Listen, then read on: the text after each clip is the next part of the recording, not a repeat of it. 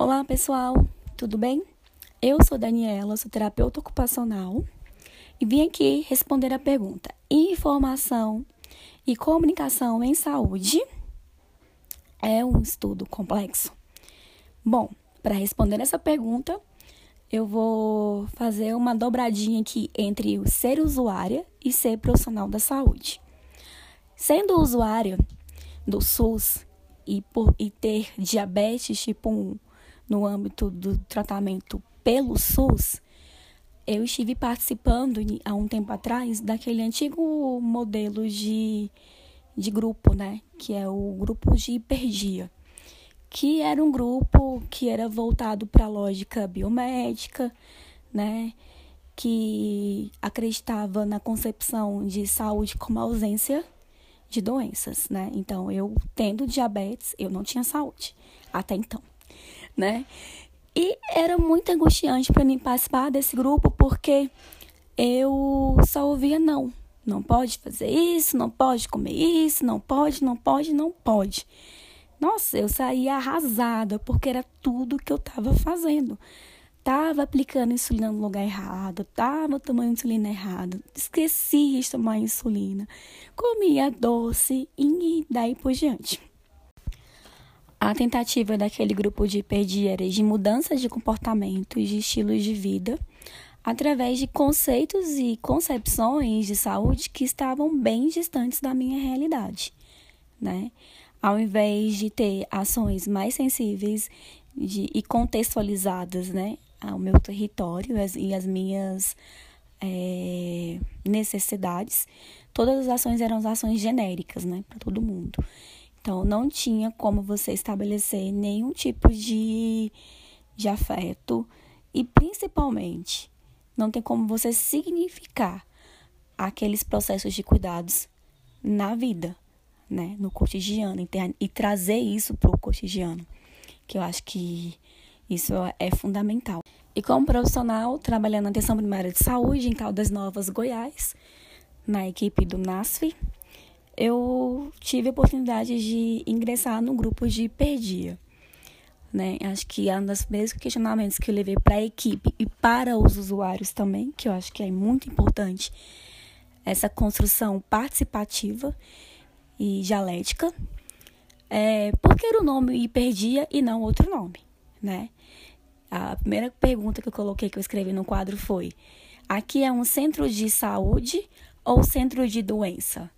Né? A gente teve várias discussões em cima disso e foi muito legal que eles entenderam, né? Que se é um centro de saúde, a gente tem que falar de saúde, né? A doença ela não tem que ser a principal coisa a ser trabalhada, mas as, as boas práticas de saúde, né? E aí a primeira oportunidade que a gente teve de mudança nesse grupo foi o nome do grupo, não era mais o grupo de hipergia, mas era um grupo de promoção de saúde.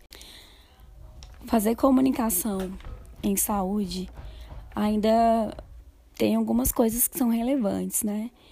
Que além de ser um processo de informar, também é um processo de intervenção, né? Que tem o objetivo de divulgar, de propor e assim fazer, sugerir mudanças, não impor mudanças, né? E sempre com respaldo dialético, né? participativo, contextualizado, reconhecendo as individualidades e as, e as coletividades, né? A comunicação em saúde ela não pode ser uma estratégia conceitual, né? Tem que ser participativas, né? Desde o processo de elaboração à tomada de decisão, de decisão. Né? Acho que quanto mais incluso aquela pessoa está nesse processo de concepção, melhor vai ser a implicação para ela e mais significado vai ter. Eu não quero ser repetitiva, mas é super importante destacar em todas as minhas falas que comunicação em saúde ela tem que perpassar o contexto da pessoa, a necessidade da pessoa, né? Tem que ser participativo, precisa ter envolvimento, movimento. E, essa, e, e esse, esse é um processo de mão, não de mão única, mas é multifatorial. nós profissionais aprendemos, usuários aprendem, é um ciclo de aprendizagem. Eu acho que quando ocorre a comunicação é quando esse ciclo acontece de trocas, né? Porque tem coisas que são inerentes do, do usuário, de processos e cuidados de saúde, de saúde que eu não identifiquei, que eu não conheço e que eu vou aprender naquele momento de conversa, né? E que eu também tenho coisas importantes que vão, de certa forma, ou como toda ela, proporcionar e ajudar a melhorar a qualidade de vida daquela pessoa. Então não dá para nós chegarmos com, com todo o conhecimento e passar as informações, né? Tem que ser uma troca. Para que se estabeleça comunicação em saúde, é preciso anteceder algumas coisas é, importantes, né? A primeira delas é problematizar a realidade, né? Que realidade que nós vamos adentrar? Quem são essas pessoas, né? Que tipo de responsabilidade elas têm com seus próprios cuidados? Se elas têm autonomia e independência, a questão financeira, econômica, social, cultural também é importante, né? Também é, entender como que esse sujeito se constrói dentro da sua comunidade. Ou seja, é preciso fazer uma aliança diretamente proporcional entre a teoria e a prática. Não pode ter nenhum tipo de distanciamento, é preciso que elas trabalhem juntas. E como que isso vai acontecer?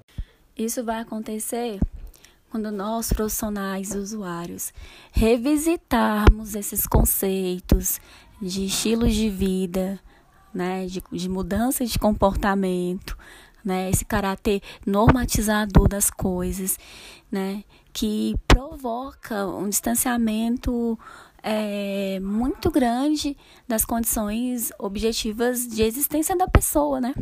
Isso.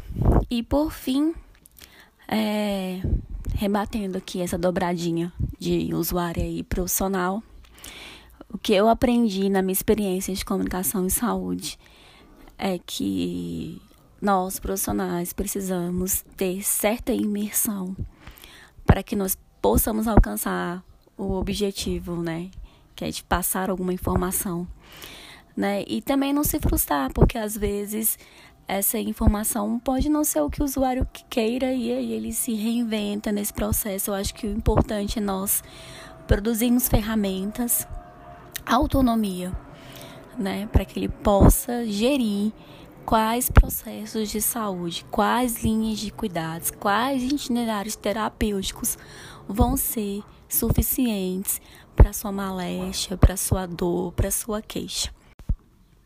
E no meu entendimento, eu acho que esse é o sucesso da comunicação em saúde, quando a gente promove ações e cuidados com os quais as pessoas consigam lidar no seu cotidiano. Ações que elas consigam manipular, que elas consigam transformar, adaptar para a sua realidade. Então eu fico por aqui. Agradeço a escuta de quem estiver me ouvindo. Textos foram maravilhosos. Acabei lendo outras coisas também. Mas é isso. Até a próxima. Tchau.